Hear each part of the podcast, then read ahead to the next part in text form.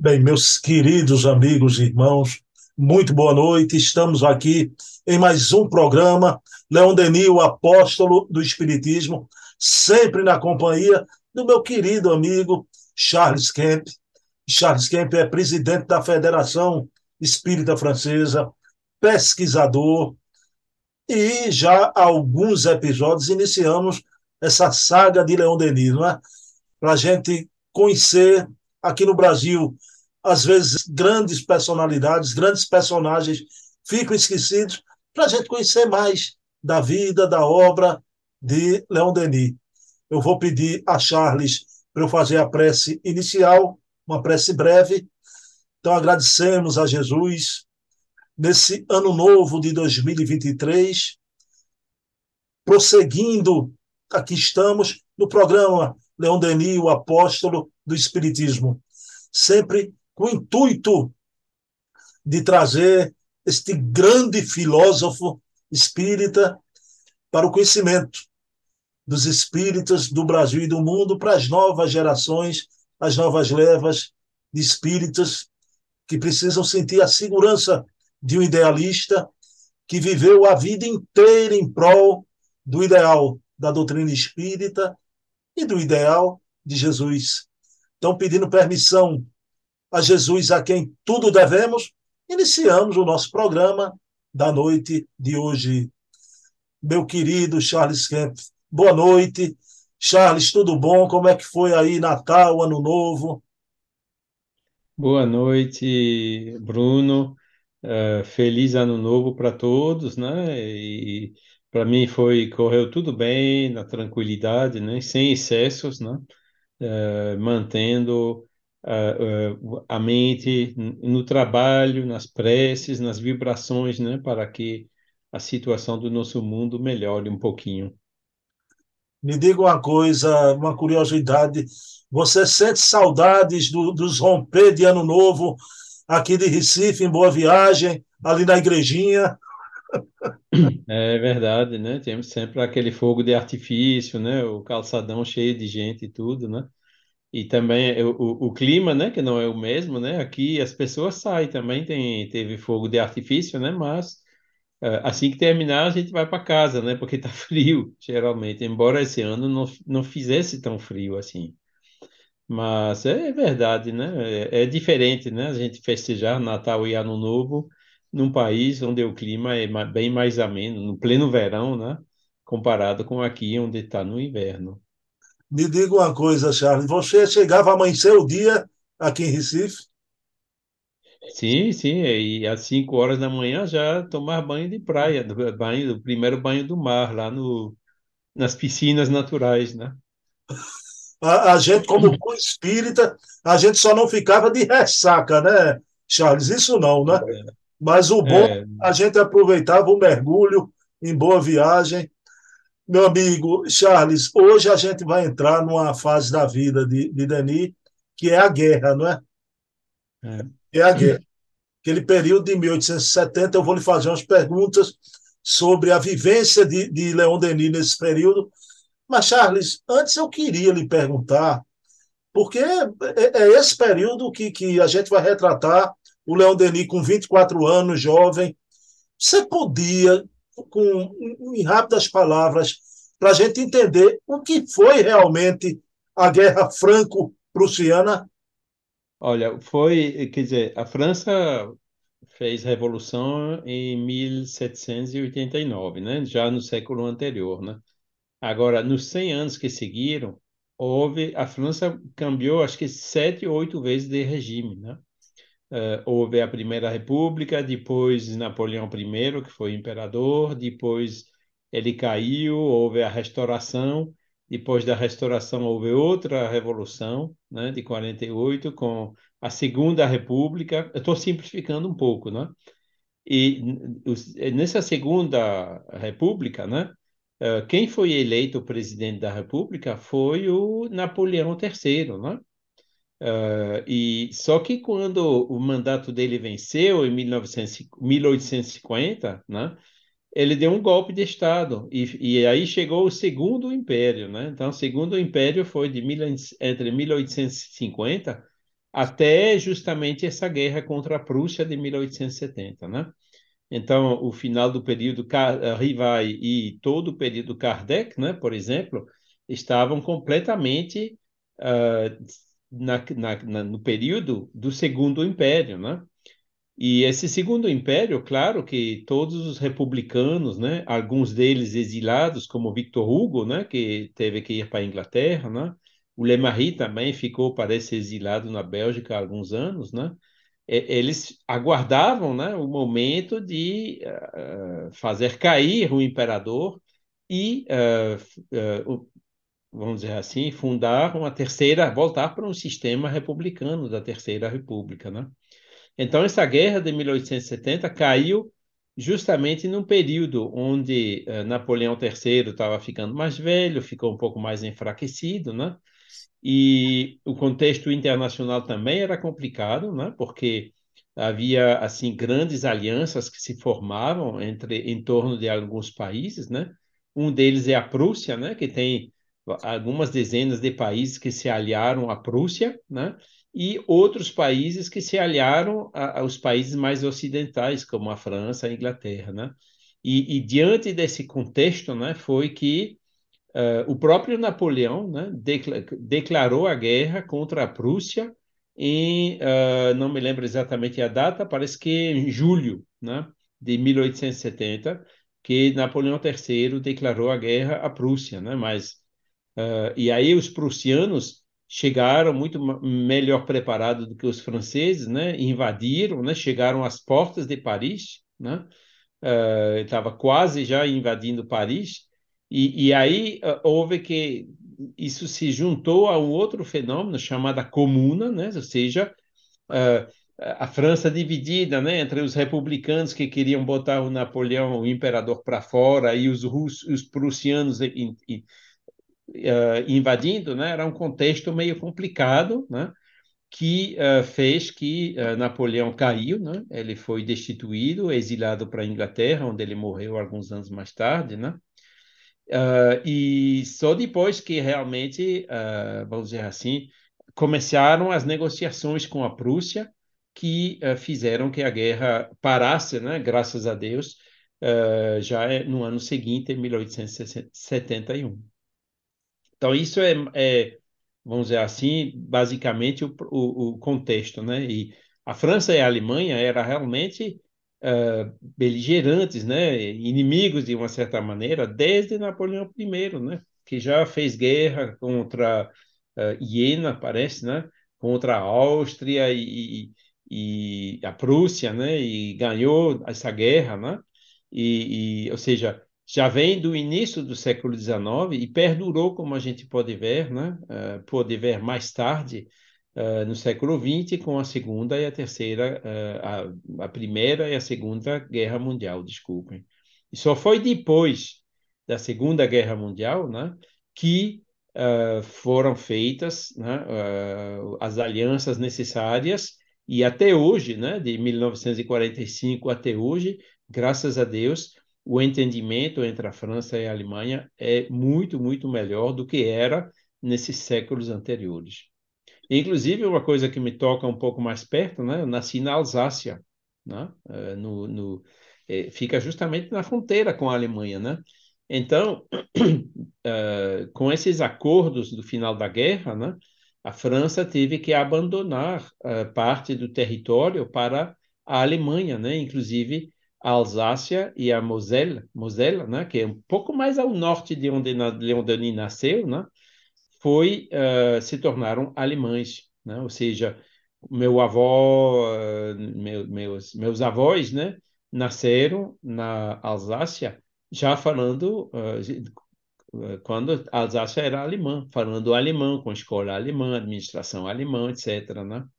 E por isso que aquela região até hoje, né, é, é assim bilíngue e bicultural, né, entre a cultura francesa e a cultura alemã. Ok. Charles, uma pergunta ainda. O Napoleão III, apesar de ser um, um imperador autoritário, o período dele é um período autoritário, mas ele era tomado de simpatia com o espiritismo, né, Charles? Sim. Como era a relação dele com os espíritas? Pois é, você vê que, que Kardec ele pôde fazer mais ou menos tudo o que ele queria, né? Entre 1857 e 1869, né? Uh, o governo Napoleão, né? Houve o primeiro general que não, que não me recordo o nome agora, né? Que uh, conseguiu a autorização de ele fundar a Sociedade Parisiense de Estudos Espíritas, né? Tem um artigo longo que foi feito pelo Henrique Baldovino a respeito, que, que conta bem uh, essa história, né? Ou seja, uh, Napoleão realmente ele via o espiritismo com olhos assim um, positivos, né? Embora não declarasse publicamente, né? Por razões políticas ou outras, né? E inclusive, né? Se sabe que Kardec, né? O Rivai foi tinha sido convidado pelo imperador e a imperatriz, né? No Palais de Tuileries em Paris para participar de algumas sessões que foram organizadas lá com o médium Daniel Douglas Home, né? que uh, onde ele produziu uh, parte daqueles fenômenos de materialização, de levitação e outros, né? diante dos olhos do próprio imperador, né? Então ele viu, né? E a imperatriz mais ainda, né? Se convenceram e por isso que deixaram os espíritas em paz, vamos dizer assim. Ou seja, Provavelmente tudo isso era orquestrado pelos espíritos, né? né? Para que Kardec conseguisse, né? Em 1872, 62, desculpem, alugar aquela sala onde se reuniram 700 pessoas, né? Para ouvir o discurso dele, né? E foi graças a, a, a essa posição dos parisienses, né? A, que conheciam o imperador, dizendo não, deixa eles fazerem, né? Porque senão, só com as autoridades de Lyon Kardec não teria conseguido uh, alugar aquela sala e fazer aquela reunião geral que ele fez em Lyon naquela viagem de 1862. A gente tem bastante pormenores sobre isso agora, né? nas notas que ele teve e nas cartas que ele trocou com Amélie. É bem interessante também esse ponto. Isso mostra que realmente o imperador ele tinha olhos simpáticos para com o espiritismo. Era, era autoritário, mas pelo menos tinha essa coisa boa, não é? Já estou simpatizando com Napoleão III. É verdade, né? Só que em 1800 ele foi preso, parece que preso. em setembro, né? É, ele declarou a guerra em julho, né? Em setembro já foi preso, né? E uh, em Sedan, né? E ele foi então uh, exilado, né? Para uh, a Inglaterra, né? Porque foi proclamado na França a Terceira República, né? Os republicanos voltaram, né? E só foi depois, né, que começaram as negociações com uh, a, a, Prússia, né, e, e, também a organização militar para resistir à invasão deles. Charles, aí veja bem a pergunta que eu vou lhe fazer, porque essa pergunta é extremamente atual, né? Kardec viveu esse período, né? O, o, a Guerra Franco-Prussiana, 1870, mas esse período autoritário do imperador Napoleão III vem desde 1852, já, né? desde 1852. A Comuna de Paris é, é depois da Guerra Franco-Prussiana, logo depois, em março de 1871. Aí veja a pergunta que eu lhe faço. O Kardec, 1870, quando explode a Guerra Franco-Prussiana, ele já havia desencarnado. Mas ele pegou esse período autoritário todo então, pegou ali o, aquele caldeirão do, do regime autoritário. Né? A pergunta que eu fico surpreso, mas é, fico feliz também, é uma surpresa feliz, porque Kardec, em nenhum momento, Charles ele traz na Rivi ou, ou, ou, em alguma obra, não é? todo esse contexto da política contemporânea do seu tempo, ele não aborda isso é um exemplo para a gente também, a gente deixar essas questões políticas fora do espiritismo, Charles. É, foi, foi a escolha de Kardec. Eu acho que quando era mais jovem, né, ele sofreu disso um pouco, né? Na, na época do Rivai, a época do, do educador, né? Ele deve ter sofrido, porque foi, naquele período justamente, né, que houve o fim da restauração, a Revolução de 48, a volta dos republicanos depois do golpe de Estado de Napoleão, né? Foi bem nesse período Revai. Então ele, ele com certeza, né? Ele não queria comprometer o espiritismo com assuntos assim de política partidária, né? ele talvez comentava assim em termos muito gerais, né? Mas nunca entrava em tomar partido por ninguém, nenhum partido político assim, né? porque a gente vê, né, uh, como a gente conversou um pouquinho, né, quando, quando as posições políticas às vezes ficam extremas, né, extremi, um extremo de um lado contra o extremo de um de outro lado, tomar partido por um ou por outro realmente não ajuda, né? O melhor é, ser, teria, seria fazer o que Kardec fez, né? Pegar o melhor de um, pegar o melhor de outro e fazer uma coisa juntando, unindo o melhor de cada um, as melhores ideias de cada um, né? Porque você tomando partido para um, você tem o outro contra, e tem, tomando partido para o outro, você tem o primeiro uh, contra, né? E o Espiritismo não é contra nada, não é contra ninguém, ele é a favor da vida, a favor do espiritualismo, né? A favor do bem, né? Do, uh, a, a, favor da liberdade, enfim, a favor de, de da execução, né? De, de todas essas leis uh, naturais, né? Que, que ficam tão bem explicitadas. E é provavelmente por isso e talvez também, né, para não se comprometer, né, já que uh, ele, ele achou um regime, vamos dizer assim, de paz, né, com o governo em, em posição na época, né, ele também não queria se comprometer. Isso, isso já não era o caso, por exemplo, com Lemarie. Lemarie era um republicano ferrenho, né? A gente vê agora nas cartas do Lemarie, nesse período de 1870, do acervo, dos acervos que a gente achou recentemente, né?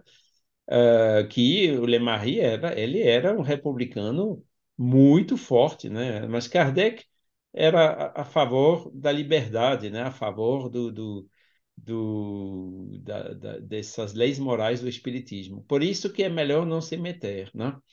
Agora, hoje em dia, né?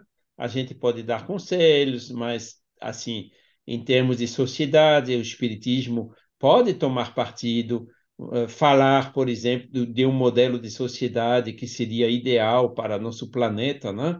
para preparar o mundo de regeneração, né? mas sem nunca uh, tomar partido por um por outro, né? sempre pegando as melhores ideias de cada lado né? e mostrando né? esses, esses melhores. Foi o que Kardec fez, ele pegou o melhor da religião, né? que é a moral, as leis morais, pegou o melhor da ciência, que é a metodologia, e uniu os dois numa coisa nova que é o Espiritismo.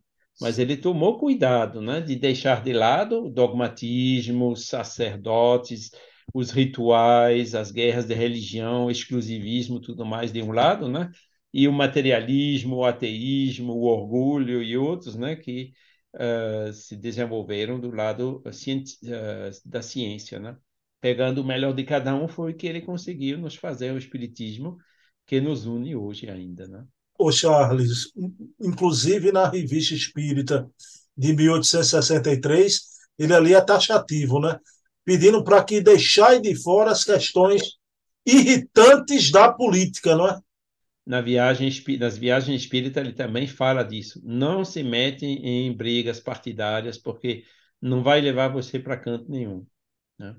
Porque são, são, são assuntos que dividem, né? o espiritismo ele tem que uh, focalizar nos assuntos que unem. E quais são os assuntos que unem? São essas leis morais, essas leis naturais, né? que a doutrina apresenta de uma maneira tão bonita.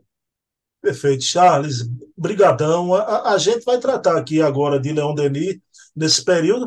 Agora, quem está assistindo precisava ter uma noção dessa guerra franco-prussiana, né, da Comuna de Paris, mas vamos lá, Charles. O Leon Denis estava é, é, com 24 anos de idade. Ele vai juntar-se aos jovens solteiros do batalhão de La Rochelle. Né? De La Rochelle. Aí eu lhe pergunto: você podia falar nesse período, nesse primeiro batalhão de, de La Rochelle, e o Leon Denis, as promoções dele nesse batalhão, e me diga uma coisa, Leão Denis, como era o manuseio de, de Leão Denis com as armas? É, pois é, quer dizer, é, ele, ele não foi, ele foi reformado, né, do serviço militar por causa da vista dele que já não era boa naquela época, né? Então foi por isso que ele não foi convocado, né, para servir naquela guerra. E assim mesmo ele se, se volunt, ele foi voluntário, né, para para ir e servir a pátria, né? E foi nesse quadro então que eles enviaram ele para uh, La Rochelle, né, onde ele serviu, né? E eram então todos jovens, né, como eles, né, de, de, na, na, na, com 20 anos ou né, uma idade próxima dessa, né? E, e que Leon Denis, então, se juntou, né? Uh, e La Rochelle fica no sul-oeste da França, né? No, já na beira do Atlântico, né? Os alemães ainda não tinham chegado lá, né? A invasão alemã ela cobriu o leste, né, Alsácia, que a gente falou, e chegando até Paris, o norte, assim, lado da Bélgica, né? Uh, mas as partes assim mais uh, ocidentais da França, né, não, não chegaram não, né? Ainda não. Então, ele provavelmente não ficou engajado em lutas, né, na frente, né? ele estava preparando né, para defender a França, né, caso os alemães avançassem para lá. Interessante que uh, as fontes do Gaston Luce na biografia são nesse nesse aspecto são bem interessantes, porque Gaston Luce também era um militar de carreira, né? Ou seja, ele conhecia bem, né, o exército francês, a organização e e, e tinha também, né, não, não viveu né, essa guerra de 1870, porque ele, ele acho que ele só nasceu depois, né? mas uh, ele, ele conhecia bem né, o, o exército francês. E é por isso que tudo que ele descreve sobre esse assunto é bastante forte, detalhado e confiável, né? Então, uh, Leon Denis, né, ele entrou né, uh, nessa, nessa, nessa 26º Corpo de, de, de o Exército que estava em, em formação, né? E rapidamente, né, eles, eles fazem seleção, né, para ver quem é quem, quem tem faculdades para eles viram logo que Leon ele tinha um, um senso militar assim desenvolvido, né? E ele foi uh, nomeado sargento assim bastante rapidamente, né? No, no primeiro batalhão da primeira legião, né? da guarda mobilizada de André-Loire. Né? André-Loire é o departamento, a região, o estado né? Uh, de Tours. E aí ele serviu, então, e ele mesmo diz né, que, uh, que em 15 dias né, ele uh, aprendeu né, como manipular as armas. deixa eu ver aqui eu, vou pegar como a citação dele uh, original, né? o manejo das armas, as instruções do pelotão, né? de modo a servir de instrutor. Em 15 dias ele se tornou, né? chegou lá, já era instrutor, né?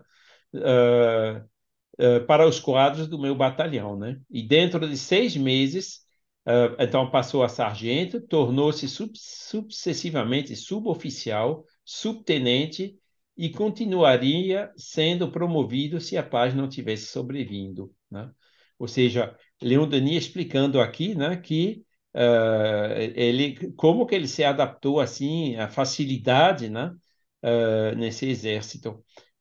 E o, a explicação que ele mesmo dá é que ele, na vida passada, já tinha servido o exército de Napoleão I, né? Ele foi no, no grande exército francês, né? Que uh, foi lá para a Rússia, né? Aquelas guerras napoleônicas do início do século XIX e foi ali então que ele adquiriu, né? Todos esses conhecimentos militares que brotaram então bem rapidamente, né? Em 1870, quando ele integrou, né? Uh, esse, o exército francês, né? De maneira uh, voluntária. E, e o Lúcio ele vai nos explicando melhor ainda, né? Uh, tinha até uma foto dele na época. Infelizmente, né?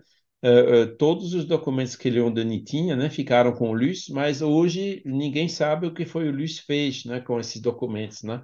Deixou lá num grupo espírita que ficou por lá, mas que acabou sendo dissolvido e hoje a gente está correndo atrás para ver se alguma coisa ainda foi uh, preservada desses acervos de Leon Denis, né? Porque seria interessante a gente ter essa foto, né?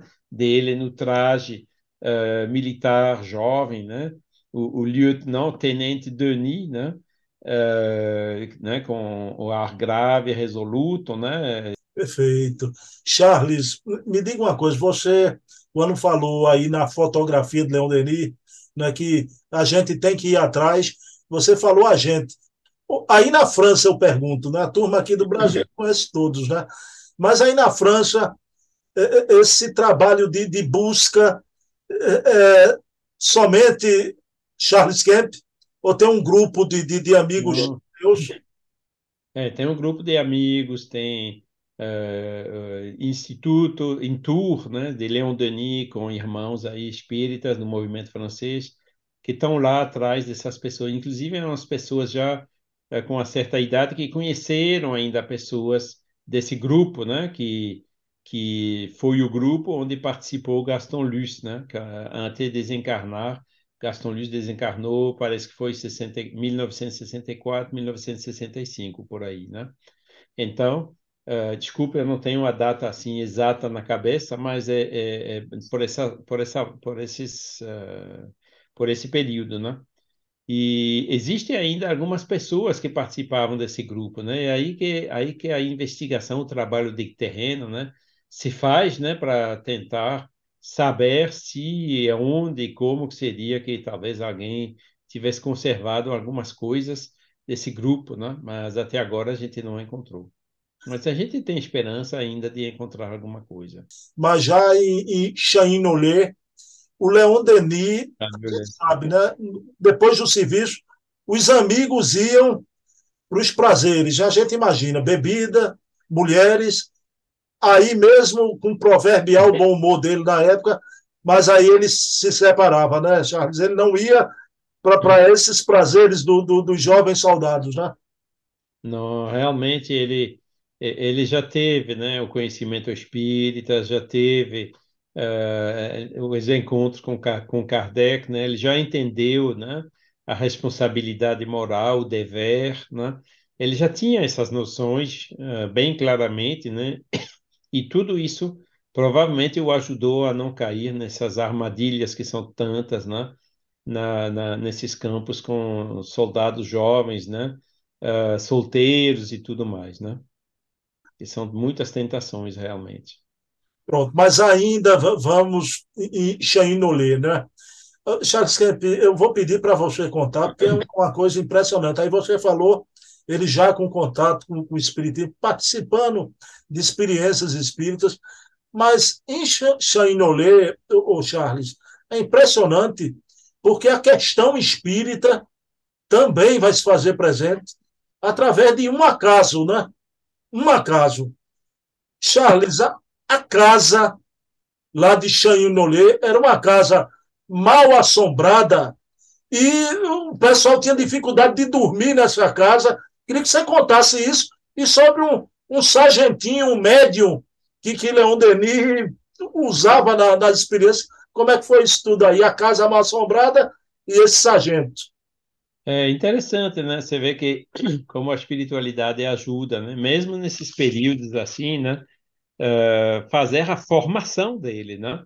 Porque, inclusive, ele conta desse episódio no seu livro, No Invisível, né? Que é o, o livro onde Leon Denis fala de mediunidade, né? E quando ele fala, uh, ele conta, então, nesse livro, esse episódio, né? Uh, e o, o, exército né, requisicionava algumas casas inocupadas, coisas locais, né, para poder uh, albergar os soldados e tudo mais, né? E com certeza o pessoal local que já conhecia, né, a reputação daquela, daquele prédio lá em Charniolet, Charniolet que fica ao, ao lado de La Rochelle, né? Uh, deu para o exército, né? Porque pensando, não, os, os, os soldados vão aguentar essa barra, né? E, e, só que a barra parece que, como Leon Denis diz, né? era assim bastante forte, né? Que ele diz uh, que era impossível dormir, né? Uh, impossível descansar naquela casa. A bagunça era tanta, né? A, a, a perturbação espiritual era tanta, né? que uh, realmente uh, não ia, né? Então ele ele tinha um sargento, né, da, da companhia dele que era médium, né? E ou seja ele, ele né, uh, tinha detectado essa faculdade, né?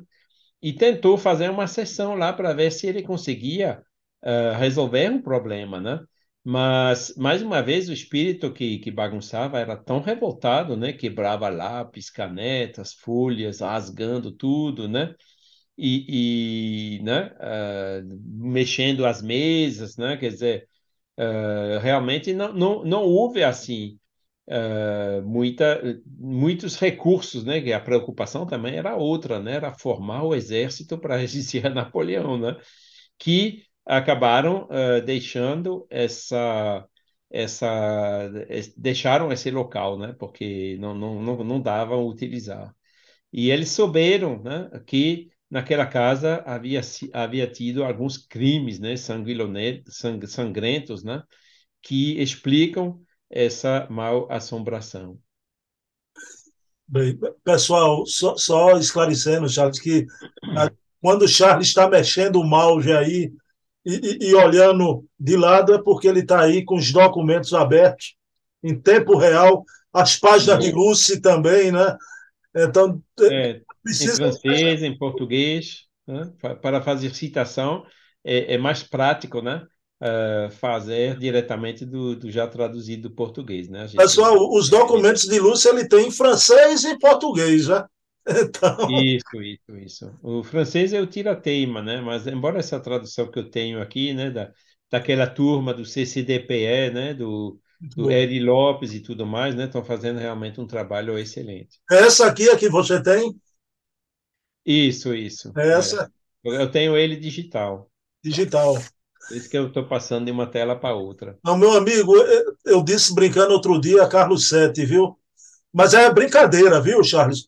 É, essa é, é, é, cepa de espírita Nutella, Nutella, que gosta de coisa digital.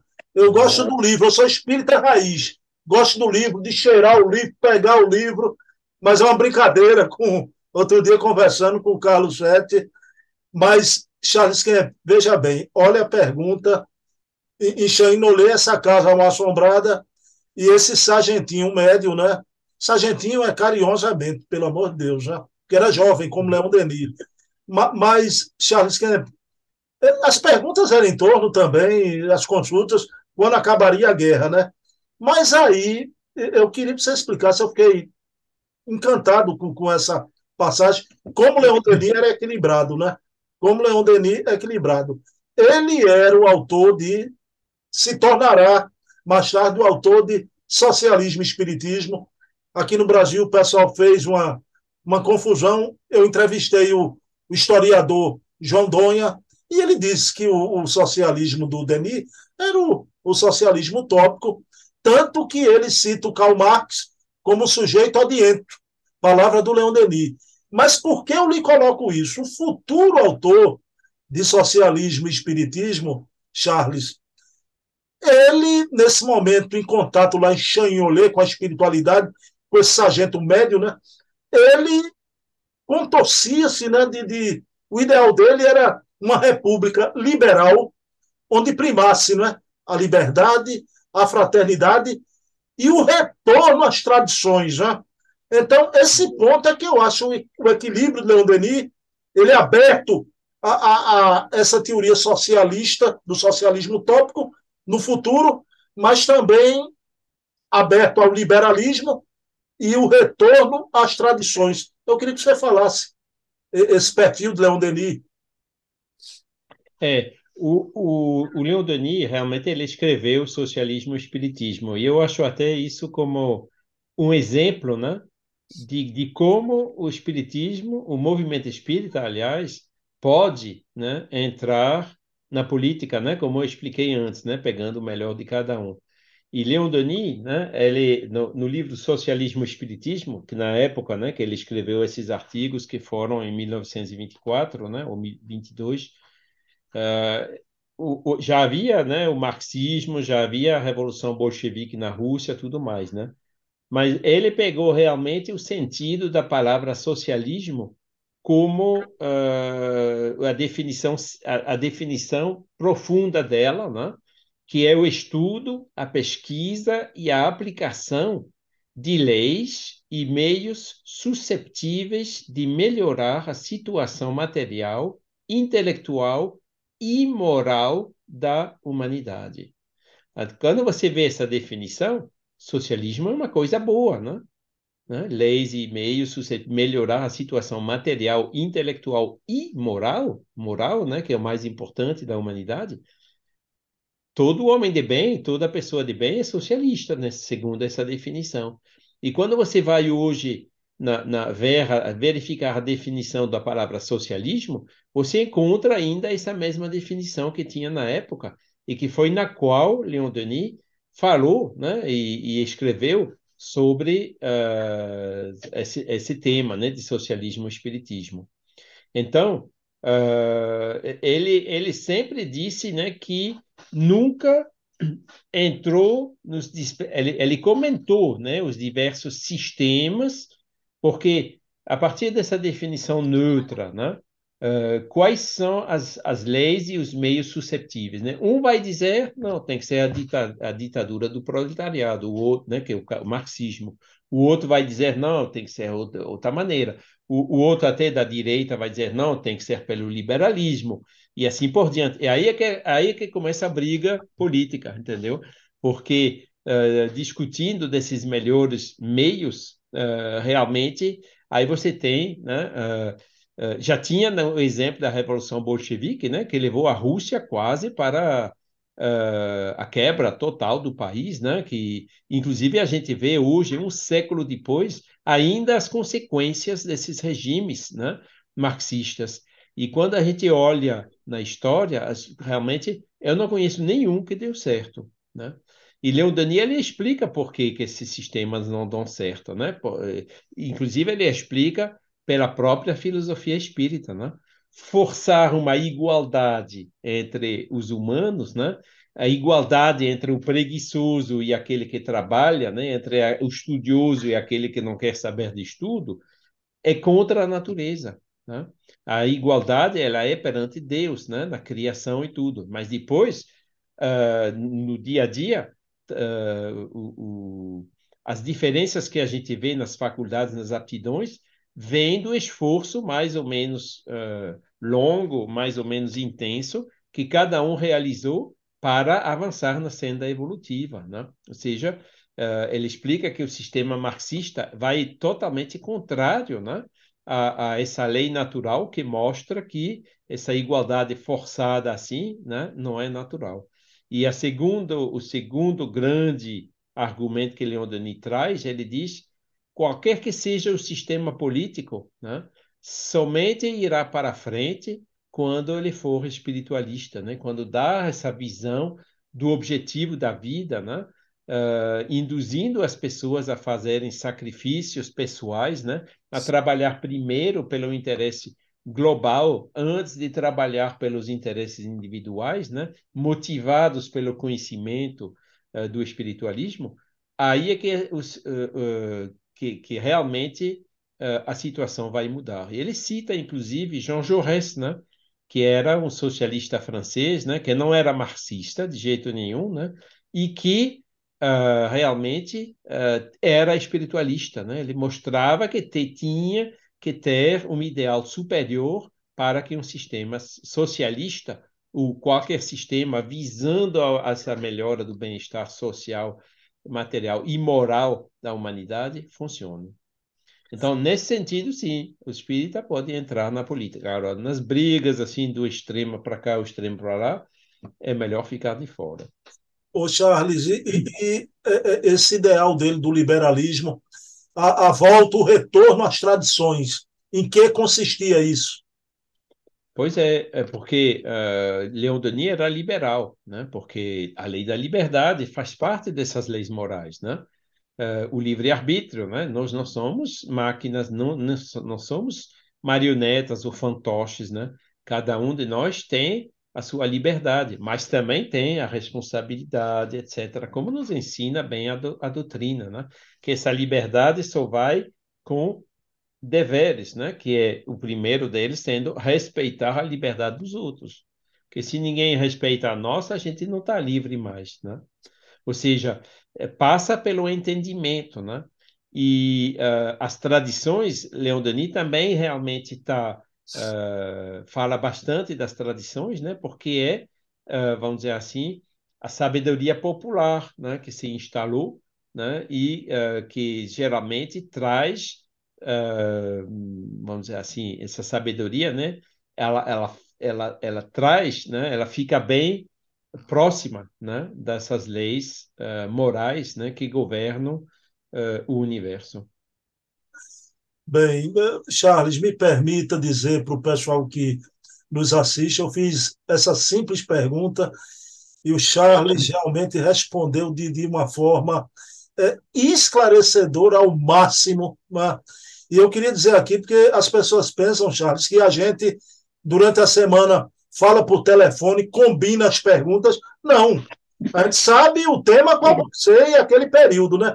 Todas as perguntas aqui, eu estou de primeira passando para Charles, e essa aqui, tanto a questão lá do início de política, como essa do socialismo e do liberalismo, né? O, o Charles Kemp não sabia que eu ia perguntar, não é? mas que de um esclarecimento total sobre essa é. questão, lançando luz, né? Lançando é, luz. E, Bruno, eu acho que no, nas situações complexas, né? uh, como essas que a gente vê uh, no mundo, né? Como essa que a gente vê no Brasil, Antos, né? Uh, com, com, situações assim bastante extremas, né? Também os conflitos, né? Leon Denis ele faz uma análise quais são esses conflitos, né? Inclusive isso está no espiritismo é a guerra, né? É, é, os conflitos vêm da luta entre a autoridade e a liberdade, né? E, esse texto de Leon Denis é realmente fantástico, né? O que, que é a Guerra Fria, né? São sistemas justamente que vieram desses sistemas socialistas artificiais que se tornaram autoritários, né? Ou seja, também uh, antinaturais, porque vão ao encontro da liberdade, né? Ficam manipulando a população, fazendo aquela propaganda, tudo mais, né? mas são sistemas profundamente autoritários, né? que a gente vê na Rússia, na China e vários outros, na, na Venezuela, né? em vários outros países, né? E uh, o, o, combate é contra a liberdade, né? Os sistemas que são mais liberais, embora são ainda também longe de ser ideais esses sistemas liber, libertários, né?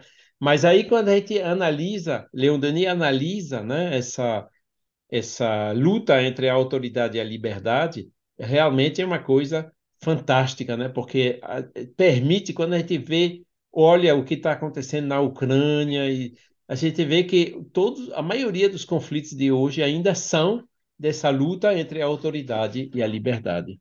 Desculpa, pequena dificuldade a nível do acento, mas vou ajeitando. Perfeito, perfeito, Charles. Aí, para encerrar essa participação do, do, do sargento médio em Chainolé, né? Veja bem, o, o Leão Denis recebeu duas comunicações, já. Né? Uma no dia 24 de fevereiro de 1871, outra no dia 28, né?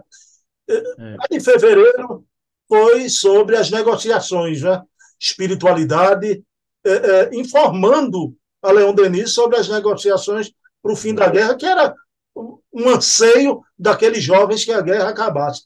Mas, Charles, eu queria que você, você pudesse narrar para a gente aí não é, a comunicação profética do espírito Lamené no dia 28 de fevereiro. Isso. Ele se aproveitou então desse sargento médio, né, para fazer reuniões mediúnicas, né, nas horas vagas lá do exército, né?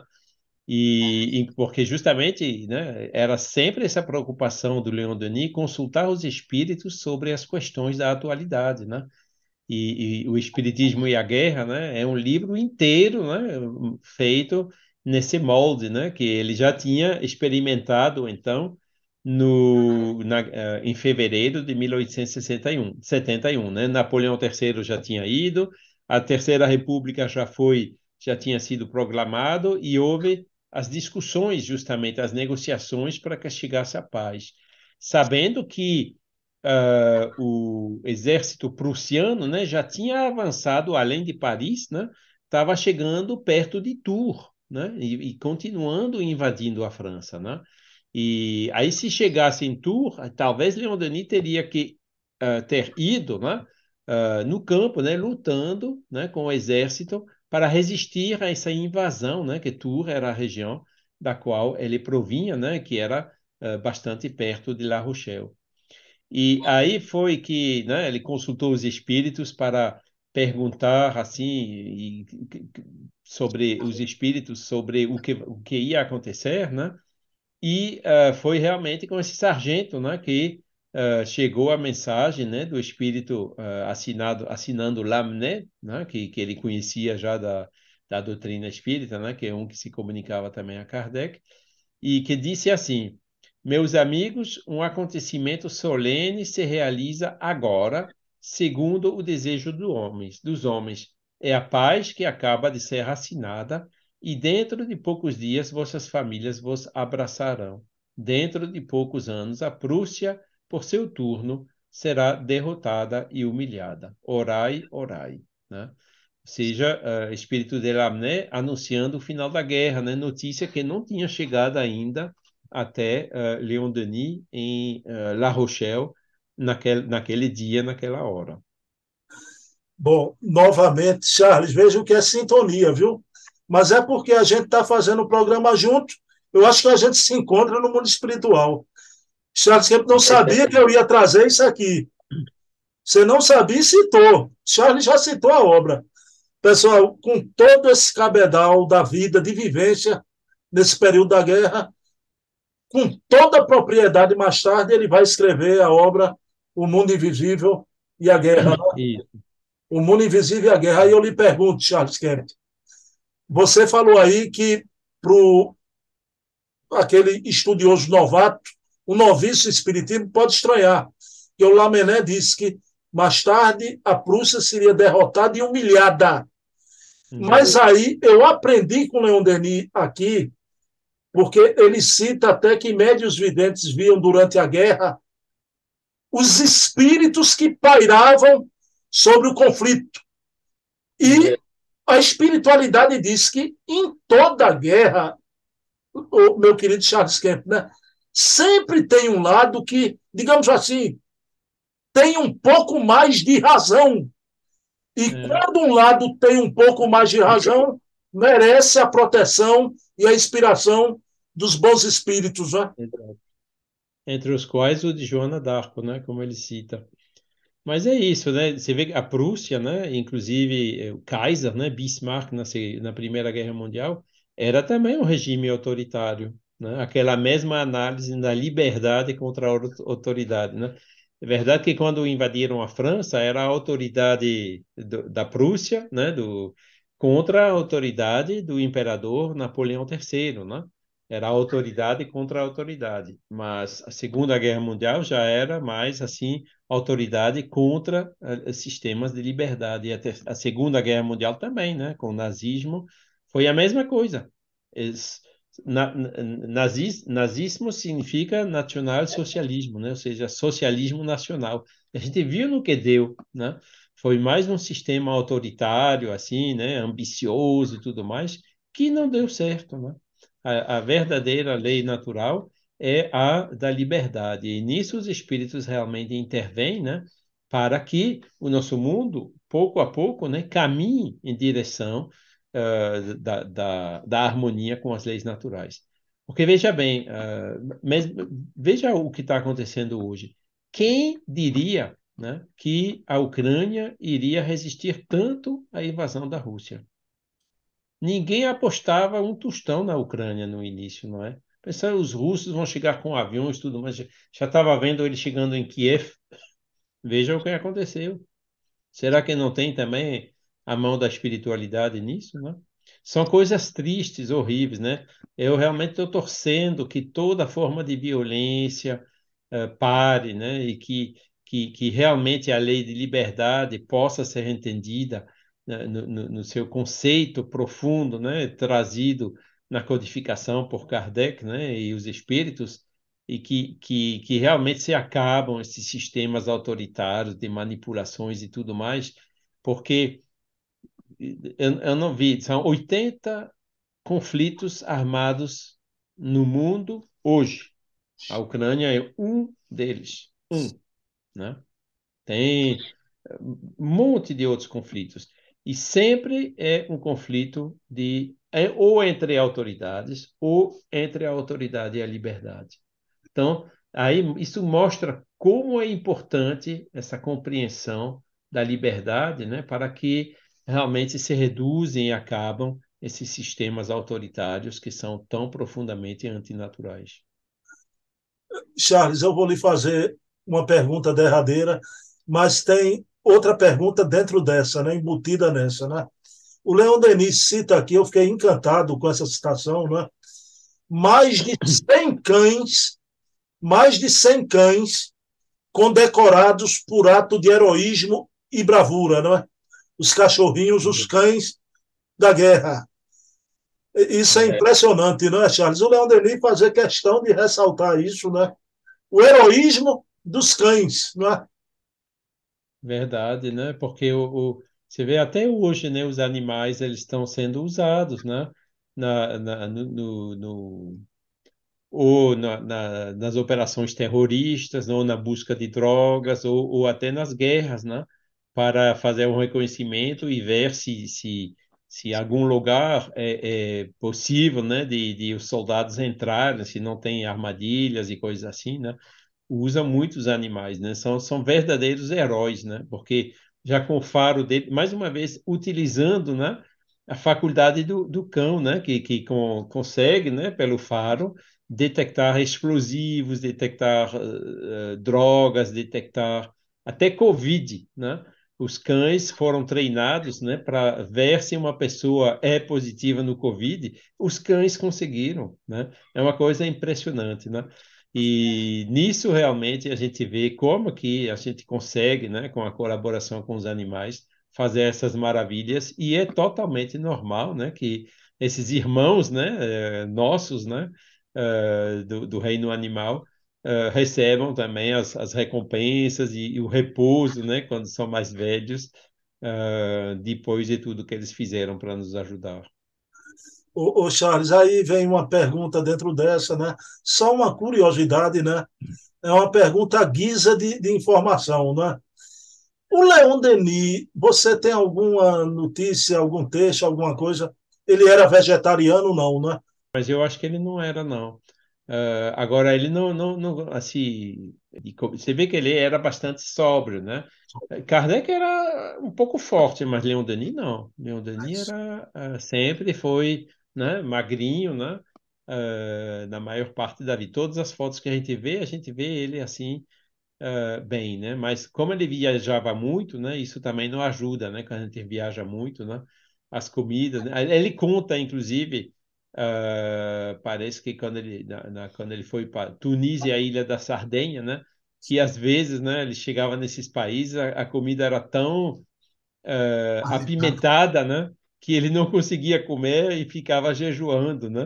Uh, ou então tinha até problemas assim de, de digestivos né, que, faz, que o ajudaram justamente nessa sobriedade. Bom, pessoal, que primeiro programa do ano né, de 2023 então, de, de, de uma beleza, de uma importância, né? Então, esclarecedor. Meu amigo Charles Kemp, muito obrigado, viu? Um feliz ano novo para você, sua esposa pernambucana. Igualmente para você e toda a sua família e para todos os ouvintes, né? Melhores votos que 2023 seja realmente o ano, né, dos primeiros passos para a paz, né, para reduzir acabar, prevenir todos esses conflitos e que não tem mais lugar na Terra, né? Nosso planeta não está aguentando nosso consumerismo, né? Se além disso tem guerras, né? Aí é que não vai mesmo, né? A gente realmente precisa agora uh, entrar nessa fase mais ativa, né, para promover a paz no nosso planeta. E eu acho que o movimento espírita, na, na imagem de, Walton, né, que fez Você e a Paz, agora, foi em dezembro, né, do ano passado, uh, dando esse exemplo maravilhoso né, para tentar pacificar as pessoas. E como dizia Nando Cordel, né, como canta, né, a paz do mundo começa em cada um de nós, né? Nós temos que fazer esse esforço, né, de ter pensamentos pacificadores, né, de banir todo tipo de violência, até verbal, até nos pensamentos, né? A gente sabe o efeito do pensamento, né? E é ali que a gente tem que começar a construir a paz dentro de nós e que depois vai se alastrar pelo mundo todo. Charles Kemp, mas eu me lembrei, eu não posso sair daqui sem provocar você, é porque a intimidade é atrevida, viu, Charles?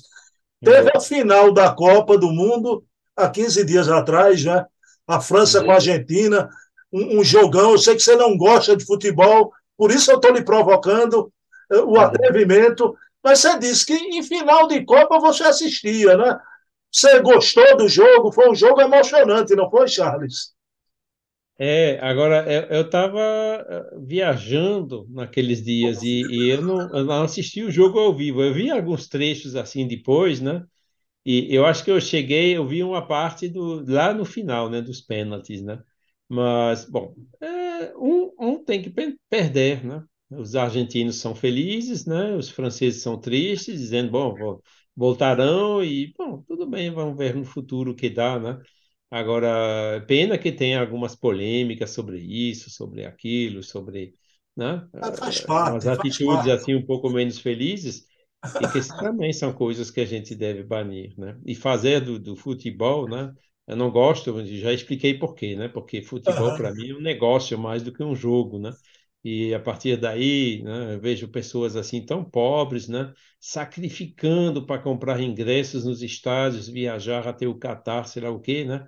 E mal tem de que alimentar-se ou alimentar a família, né? Charles, me perdoe, não é discordar de você, mas é feito o sexo, que é mal usado, né? É feito uhum. o, o dinheiro que é mal usado. O futebol no futuro a gente torce. Agora, dá uma identidade nacional futebol voltar ao que era o Pelé, né, o rei que também nos deixou lá no final do ano passado, né? Esse era impressionante, onde chegava o nome Pelé é conhecido no planeta é. inteiro, né? É impressionante. Fica a nossa era a época imagem. que ainda não tinha tanta profissionalização, né? Pois é, jogou num clube só a vida inteira, né? Fica a nossa homenagem ao rei de futebol Pelé. Meu querido Charles Kemp, por favor, a prece final é sua. Ok, com, com muita satisfação, elevando os nossos pensamentos mais uma vez para Deus, nosso Pai, infinito em todos os seus atributos, e para todos esses missionários que Ele nos envia permanentemente para nos ensinar o caminho, as leis da natureza, o maior dos quais sendo nosso Mestre Jesus que também inspirou outros, como Kardec, Leon Denis, que a gente está homenageando também hoje. Agradecendo por essa oportunidade de estudo, de reflexão sobre temas tão atuais como são os, os da guerra, que a gente possa realmente, de maneira ativa, né, uh, militar pela paz, traz, fazer tudo que está em nos, nossa possibilidade aqui na Terra, também como pelos pensamentos do mundo espiritual, para reduzi-las e, se for possível, bani-las definitivamente do nosso planeta, assim quando for possível. Agradecendo mais uma vez por essa oportunidade, pelo trabalho realizado nessas lives, pedimos que a paz de Jesus permaneça com todos nós. Assim seja. Assim seja. Pessoal, então, todo primeiro sábado do mês estamos aqui com o programa Leon Denis e o Espiritismo. Esse programa de hoje eu quero dedicar à minha mãe Eva, que se encontra na vida espiritual. Minha mãe, te amo muito e sempre. Meu querido Charles Kemp, um abraço, viu? Até fevereiro. Até lá. Se for carnaval, a gente está aqui do mesmo jeito, viu? Tá um certo. Abração. Com satisfação.